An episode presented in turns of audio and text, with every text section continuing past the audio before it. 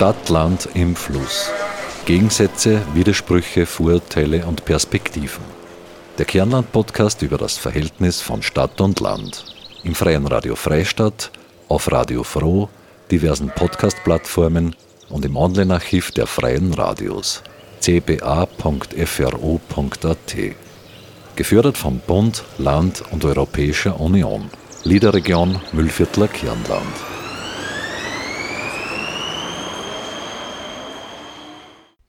Wir leben in einer Zeit, in der Wachstum das Maß aller Dinge ist. Aber was bedeutet Wachstum für eine Gemeinde, für eine Region? Was lässt eine Gegend wirklich wachsen? Gibt es noch ein Wachstum jenseits von Bevölkerungszahlen und Betriebsansiedelungen? Mit diesen Fragen werden wir uns in der heutigen Ausgabe von Stadt, Land im Fluss beschäftigen. Am Mikrofon begrüßt sie Claudia Prinz. Denkt man an Wachstum einer Gemeinde oder einer Stadt, gelangt man schnell zur Raumplanung. Man denkt an Umwidmungen, Betriebsansiedelungen und Wohnungsbau. Aber schaut man hinter diese Kulissen, entdeckt man, dass es auch andere Faktoren des Wachstums gibt. Eine Region kann wachsen, wenn die Kultur lebendig ist, wenn Know-how durch Innovationen in die Region kommt, wenn Regionalität zum Wirtschaftsmotor wird. Es gibt viele Faktoren, die eine Region wachsen lassen. Wolfgang Grabner Sittenthaler ist Raumplaner und Planungsstadtrat von Braunau. Er beschäftigt sich schon lange mit dem Thema Wachstum, sowohl aus raumplanerischer als auch aus regionalentwicklerischer Sicht. Meine Kollegin Marita Koppensteiner hat mit ihm gesprochen. Wolfgang Grabner Sittenthaler beschreibt Wachstum folgendermaßen. Ja, Wachstum kann verschiedenste Ausprägungen haben. Meistens äh, definiert man es über die, über die Zunahme der Bevölkerung. Also in, in Gemeinden, die sagen wir mal 2000 Einwohner haben zu einem bestimmten Stichtag und dann fünf Jahre später oder zehn Jahre später 300 Einwohner mehr haben, dann kann man diesen Wachstumspfad irgendwie daran ablesen. Aber aus meiner Sicht ist Wachstum viel mehr, weil es kann ja genauso gut auch äh, die Lebensqualität wachsen und nicht unbedingt nur die Einwohnerzahl. Oft ist es, dass man sagt, okay, es, es wächst zwar, die, die Betriebe wachsen, die Industrie wächst, die Bevölkerungszahl bleibt gleich, weil die halt äh, zupendeln. Also Wachstum ist jetzt nicht gleich Wachstum. Erstens das und zweitens, man darf man nicht vergessen, man muss bei den Betrieben sehr genau hinschauen, weil wenn ich flächenintensive Betriebe wie Speditionen oder so Distributionsverteilzentren äh, betrachte, dann äh, muss ich riesige Flächen opfern, muss Infrastruktur herstellen, äh, die der öffentlichen Hand, der Kommune, der Gemeinde viel Geld kosten.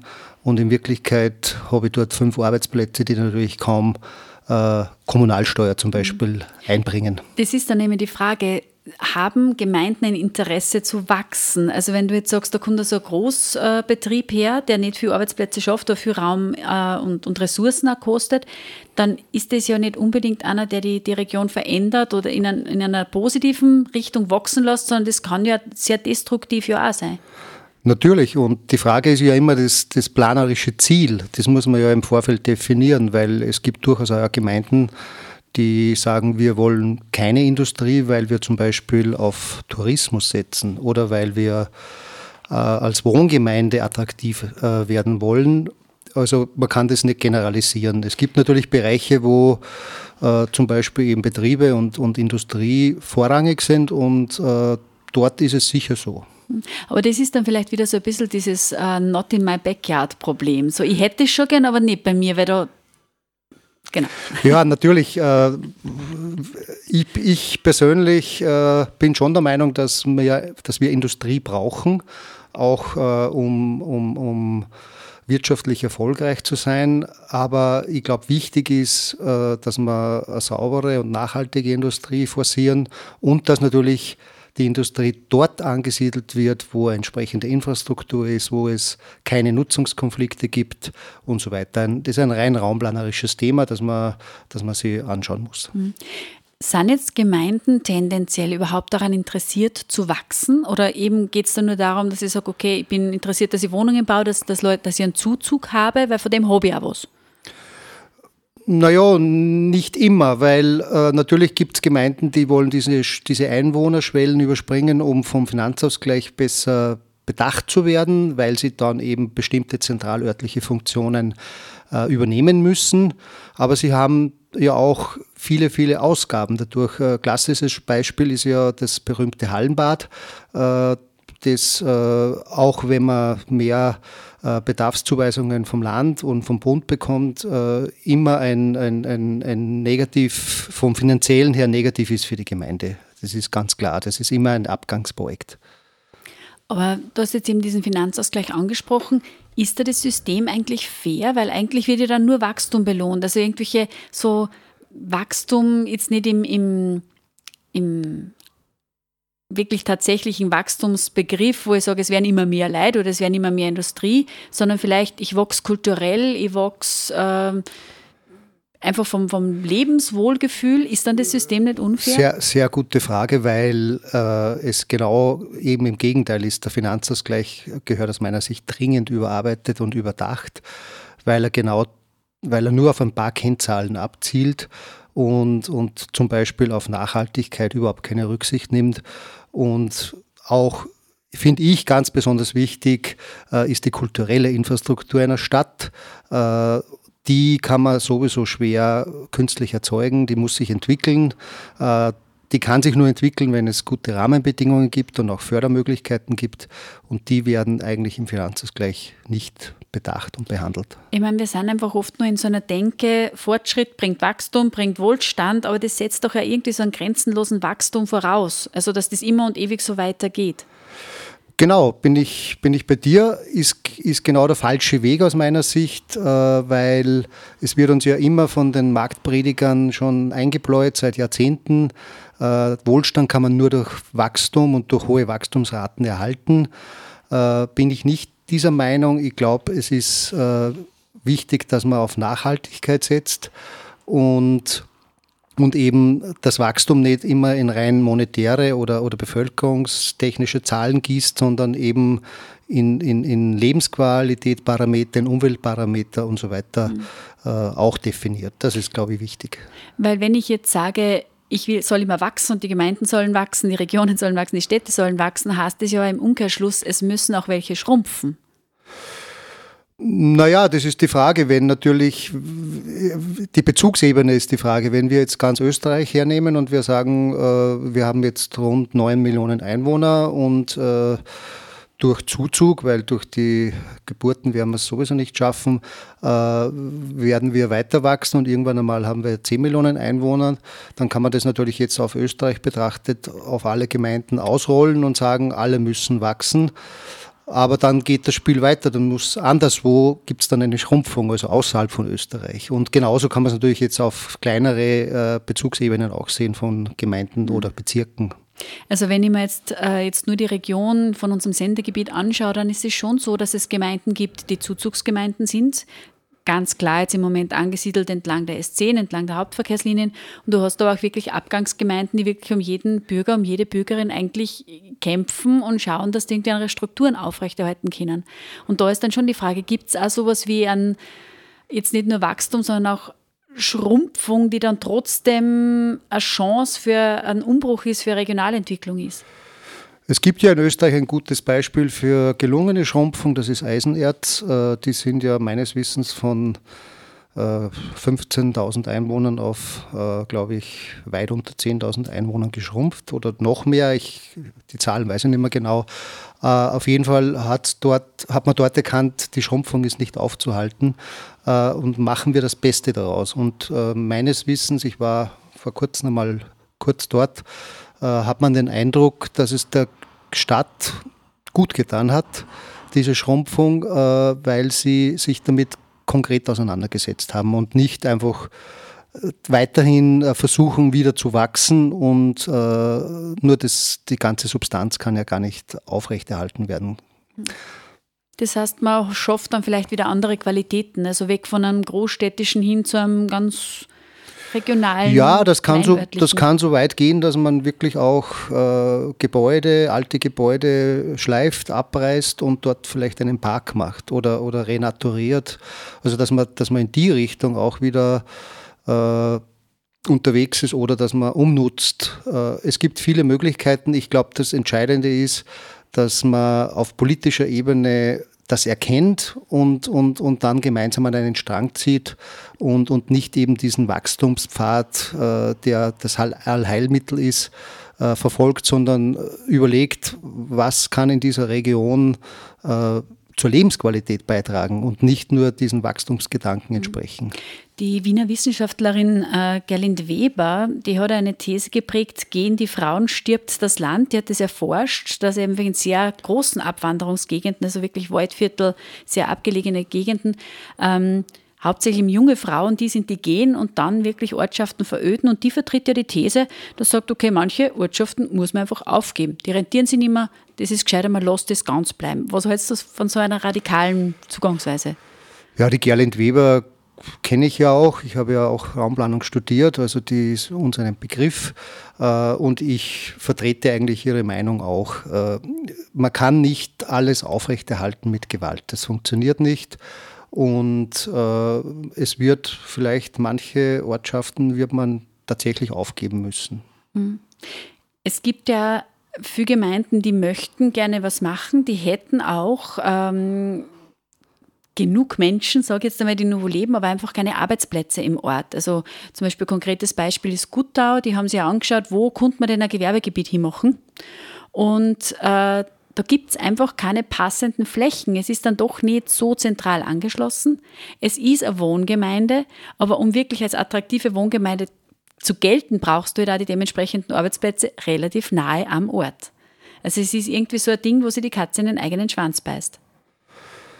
Stimmt auch, wobei ich glaube, man muss aber vorsichtig sein, dass man immer an den, an den verfügbaren Betriebsbaugebieten so quasi das äh, Wohl und Weh einer Gemeinde festschreibt, äh, weil es heißt ja, ich kenne auch viele Gemeinden, die haben ausreichend Betriebsbaugebiete, auch da in der Nähe, wo ich wohne, aus Braunau, rund um Braunau, Richtung Bolling, Ried, gibt es einige Gemeinden, die haben da sehr großzügig Betriebsbaugebiete ausgewiesen und seit gefühlten 20, 30, 40 Jahren äh, sind die ungenutzt. Also es bedarf sicher immer mehr, ob, ob, sie, ob sie Gewerbe oder ob sich Dienstleistungen äh, ansiedeln. Äh, wie gesagt, es ist ein, ein Mix aus vielen. Die, die reine äh, zur Verfügungstellung von, von Flächen ist, ist ein Baustein von vielen aus meiner Sicht hat sich nicht vielleicht auch der, der Anspruch von Wirtschaft auf, eine, auf einen Standort geändert oder auch das, was, was die Menschen erwarten? Ich meine, früher bin ich zu meinem Tischler gegangen, so zum Herrn Meister Eder, und der hat mir meinen Sessel gemacht. Äh, jetzt äh, brauche ich da einen Großbetrieb, der effizient arbeiten kann, der braucht Platz. Früher bin ich halt zu meinem Installateur gegangen und der hat gesagt, den Wasserhahn habe ich, jetzt muss ich in den Bäderschauraum gehen. Und das heißt, das, das ist ein Riesending und das ist dann halt auch weiter weg. Also es wird auch irgendwie der Wachstum äh, irgendwie peilt sie zusammen und braucht aber dann durch das auch mehr Platz. Also die Wirtschaft braucht mehr Platz. Aber meines Erachtens ist das auch wieder eine Wellenbewegung, weil äh, es war natürlich jetzt mal eine Zeit lang so, dass äh, es musste ein unendlich großes Angebot geben, damit die Leute zufrieden waren. Äh, ich glaube, dass das jetzt ein bisschen wieder zurückgeht in die Richtung Regionalität. Boomt ja, gerade bei den Lebensmitteln sieht man es ganz stark. Ähm, dass äh, eben regionale Lebensmittel äh, durchaus eine, eine wirtschaftliche Chance darstellen. Und ich glaube, es wird auch in anderen Bereichen funktionieren. Und da geht es auch wieder zum Beispiel um Belebung von Innenstädten, um Revitalisierung und Umnutzung. Ich glaube, das wird das Thema jetzt der Zukunft sein, dass man dass man hier einmal umdenkt. Das ist natürlich auch schwierig, äh, weil, weil viele eingesessene äh, Eigentümer da noch nicht ganz so auf dem, auf dem Weg mit dabei sind. Aber da sprichst du wieder genau das an, wo wir vorher geredet haben, diesen, diesen nachhaltigen Wachstum, dieses gesunde Wachstum, das zum Schauen, nicht den Wachstum auszulagern in, in andere Regionen, sondern den Wachstum wirklich bei mir zu behalten. Und ich glaube, das ist auch was, wo dann ländliche Regionen durchaus profitieren können wieder.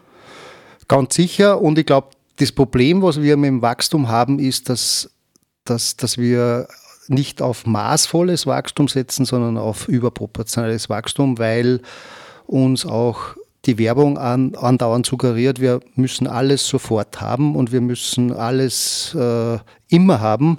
Und genau das ist der Weg, der natürlich diese, diese unglaublichen Wachstumsraten erzwingt fast schon. Und wenn man sich hier ein bisschen rückbesinnt, äh, maßvolles Wachstum ist ja nicht schlecht, glaube ich. Äh, und es ist ja auch nicht so, dass man sagt, man muss jetzt überall schrumpfen, damit es wieder besser wird, aber maßvolles Wachstum, das nachhaltig aufgebaut ist, glaube ich, könnte der Schlüssel zum Erfolg sein, dass man auch am Land äh, wieder entsprechend wohnen kann und leben kann. Wie schätzt du jetzt ähm, online als Faktor für Wirtschaftswachstum oder regionales Schrumpfen ein. Es wird ja oft so als so zweischneidig irgendwie gesehen. Online kann ihre Wachstum sein ja, und kann auch wirklich totale Chancenbereicherung sein, kann aber genauso sagen, das trocknet alles, was da regional ist, einfach aus. Naja, ich glaube, das ein Problem haben wir wirklich. Und zwar ist äh, und da bin ich überzeugt davon, Verkehr ist einfach zu billig. Das ist äh, eh eine alte Weisheit, auch in der, in, in der Raum- und Stadtplanung. Aber ich glaube, es ist tatsächlich so, weil wenn man Tonnen und Gigatonnen von Schrott quer durch die Welt fahren kann, mehr oder weniger umsonst, äh, dann wird man das Problem nie in den Griff bekommen. Das heißt also, ich muss, ich muss den Verkehr auch was das Klima, was äh, CO2 und so weiter betrifft, einen entsprechenden Preis geben. Und das ist aus meiner Sicht eigentlich die einzige Chance. Hm. Siehst du, wenn es jetzt geht um, um gesundes, nachhaltiges Wachstum, siehst du Unterschiede, ob das jetzt ein städtisches Gebiet ist, äh, stadtnahe oder ob das wirklich sehr abgelegen ist, ob das wirklich eher Randgebiet ist, Abzugsgebiet? Siehst du unterschiedliche Qualitäten des Wachstums, die notwendig sind? Das, einer der ersten Dinge, die wir im Raumplanungsstudium äh, gelernt haben, ist, äh, dass, eine, äh, dass die Frage gestellt worden, was ist Stadt? Und da gibt es einen, mit einem Satz ist es erklärt worden, es ist die Menge der Nutzungsmöglichkeiten. Und genauso, das beeinflusst natürlich auch das Wachstum, weil wenn ich ein Bündel an Nutzungsmöglichkeiten die eine Stadt bietet im Vergleich zu einem kleinen Dorf mit 1000 Einwohnern oder 500 Einwohnern, dann entwickelt sich natürlich das Wachstum anders wie eben in diesem kleinen Dorf, wo äh, wahrscheinlich kein Geschäft mehr ist, kein Wirtshaus mehr ist, kein Kramer mehr ist. Dort, was, was soll sich dort jetzt vom Wachstum her großartig tun? Ja, da können die Leute ihre Häuser ausbauen und so weiter. Und in der Stadt ist natürlich da eine ganz andere Entwicklung, äh, gerade was natürlich auch die Arbeitsplätze betrifft, aber auch was die Gastronomie betrifft, was das Kulturelle betrifft. Eben dieses ganze Bündel an Nutzungsmöglichkeiten hat ja jeder eine, eine eigene Wachstumsdynamik. Also insofern gibt es da sicher Riesenunterschiede. Aber da sprichst du jetzt eigentlich wieder mehr von diesen weichen Faktoren, von diesen ähm, Faktoren, wo ich sage, deswegen fühle ich mich in meinem, an meinem Wohnort wohl, deswegen äh, geht es mir da gut, da habe ich Angebote, da habe ich kulturelle Angebote, da kann ich in ein Museum gehen, in eine Bücherei gehen, etc. Also du hast jetzt eigentlich mehr das hervorgehoben, was wirklich nachhaltig ist, was jetzt gar nicht sich so in harte Zahlen ausdrücken lässt. Zum Beispiel, wie es bei uns in Braunau ist, äh, wir haben, wir haben eben die Stadt mit 18.000 Einwohnern und diese, diese vielen Nutzungsmöglichkeiten und wir haben rundherum äh, die Umlandgemeinden, äh, die natürlich so nahe sind, dass äh, wahrscheinlich jetzt dieser, dieser Nachteil eben durch, durch die Nähe der Stadt ausgeglichen wird. Die Frage ist, wie es mit Gemeinden ist, die wirklich, vielleicht wie im, im Mühlviertel, äh, die wirklich weit weg vom Schuss sind. Ich glaube, dahin hat auch die Frage abgezielt, oder? Äh, vielleicht gibt es auch viele Menschen, die, die, die, zufrieden sind, dass sie dort wohnen und äh, die brauchen vielleicht diese anderen Nutzungen gar nicht. Wo wir dann wieder bei dem Punkt sind, vielleicht ist manchmal Schrumpfung auch Wachstum. Ja. ja, herzlichen Dank für das Gespräch. Gerne. Wolfgang Grabner Sittenthaler war das im Gespräch mit meiner Kollegin Marita Koppensteiner. Sie sprachen darüber, was Wachstum für eine Region bedeuten kann und was es für ein gesundes und nachhaltiges Wachsen braucht. Wolfgang Grabner Sittenthal ist Raumplaner und Planungsstadtrat von Braunau. Überdies ist er Geoinformationssystemkoordinator für den Bezirk Braunau.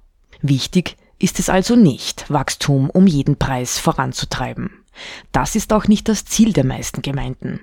Es geht darum, für eine Gemeinde oder auch eine Stadt nachhaltige Wege für Weiterentwicklung und Wachstum zu finden. Wolfgang Grabner Sittenthaler ist überzeugt, dass es zusätzlich zu raumplanerischen, infrastrukturellen oder wirtschaftlichen Überlegungen immer auch noch eine Diskussion über die Ziele braucht. Wo will ich mit meiner Gemeinde bzw. meiner Stadt hin? Und auf welchem Weg kann das optimal gelingen? So schafft man ein Wachstum, das die Region stärkt und nachhaltigen Nutzen bringt. Und damit kommen wir zu unserer Rubrik zur Kruste Weggezogene Zurückgekommene. Diesmal mit philosophischen Ausschweifungen von Andreas Wahl zu den Unterschieden von Stadt- und Landleben. Zur Quaste Weggezogene Zurückgekommene.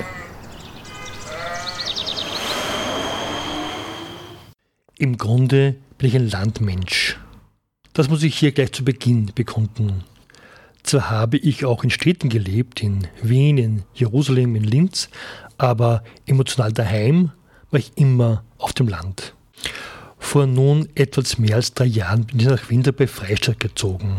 Eine Marktgemeinde nordöstlich von Freistadt mit etwa 1500 Einwohnerinnen und Einwohnern. Wenn ich Land- und Stadtleben vergleiche, so kommt mir zuerst der weitaus höhere Selbstorganisationsgrad auf dem Land in den Sinn. Vor allem auf kulturellem Gebiet.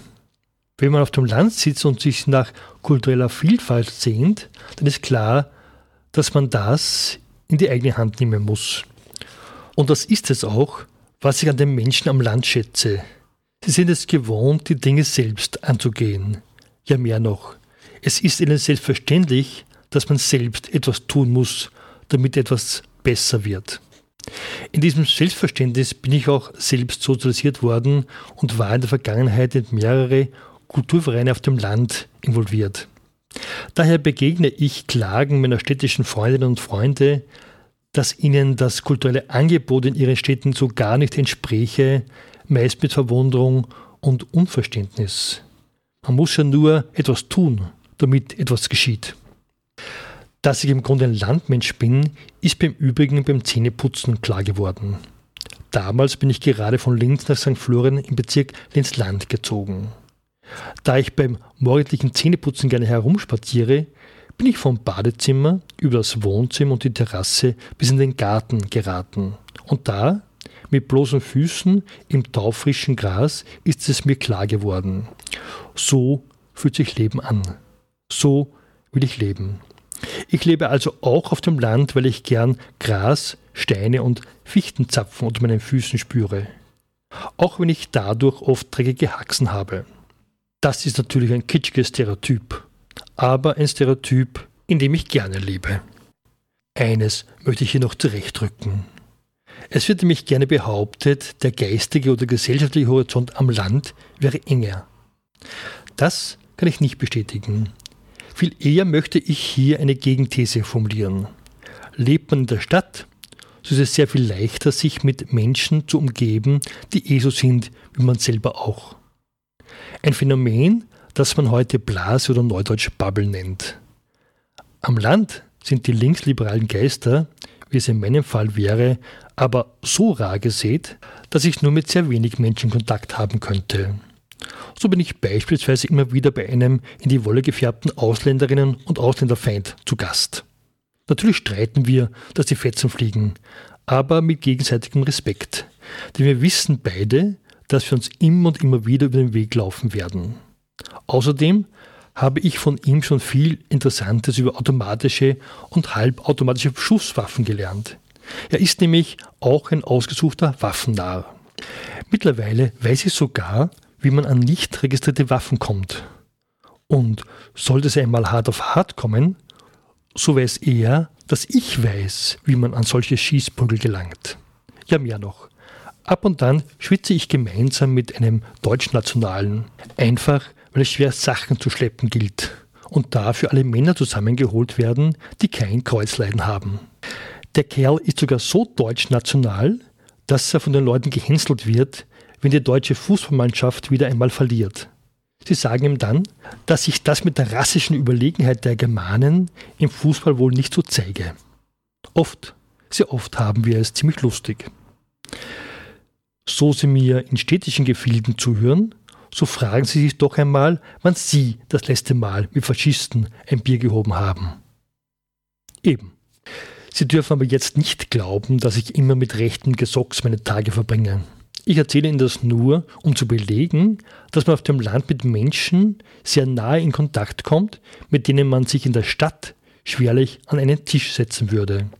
Und das bietet eine weitaus größere Chance auf Horizonterweiterung, als in der Stadt immer nur im gleichen weltanschaulichen Biotop herumzusumpern.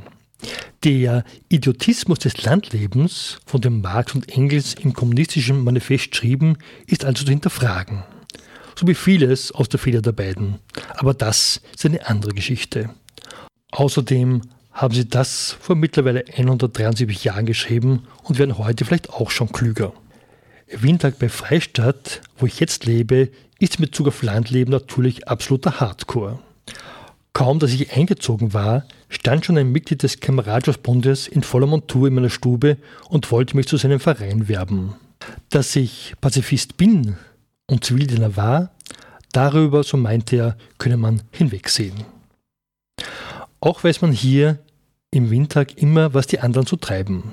Aber das hat auch seine Vorteile. Denn mir wurde, vor allem beim Hausumbau, schon oft Hilfe angeboten, als ich noch gar nicht wusste, dass ich Hilfe brauchen werde. Das ist im Übrigen eine Eigenschaft, die mir noch nie so geballt entgegengetreten ist wie in Windtag. Die Hilfsbereitschaft der Menschen, die mir als Neubürger immer wieder zur Seite stehen. Und noch etwas zeichnende Windtagerinnen und Windtager, wie ich sie kennengelernt habe, aus das absolute Vertrauen in die eigene Urteilsfähigkeit. Hier macht, so meine Erfahrung, keine und keiner, was man von ihm oder ihr will. Alle machen das, was sie in der gegebenen Situation für das Richtige halten. Und das meist ohne lange Rücksprache zu halten. Man könnte das auch Sturheit nennen, sicher, oder eben hohes Vertrauen in die eigene Urteilsfähigkeit. Ich lebe gerne da. Und die engmaschige soziale Kontrolle heißt ja auch, dass die Leute aufeinander schauen. Und darüber bin ich froh. Ein Kommentar von Andreas Wahl war das über Vorurteile, Eigenheiten und Liebenswürdigkeiten seiner Mitmenschen in Stadt und Land. Und mit diesen philosophischen Ausschweifungen möchte ich Sie aus der heutigen Ausgabe von Stadt, Land im Fluss entlassen. Herzlichen Dank fürs Zuhören, sagt für heute Claudia Prinz. Redaktion Marita Koppensteiner, Martin Lasinger und Claudia Prinz. Stadt, Land im Fluss. Gegensätze, Widersprüche, Vorurteile und Perspektiven. Der Kernland-Podcast über das Verhältnis von Stadt und Land. Im Freien Radio Freistadt, auf Radio Froh, diversen Podcast-Plattformen und im Online-Archiv der Freien Radios cba.fro.at. Gefördert vom Bund, Land und Europäischer Union. Liederregion Müllviertler Kirnland.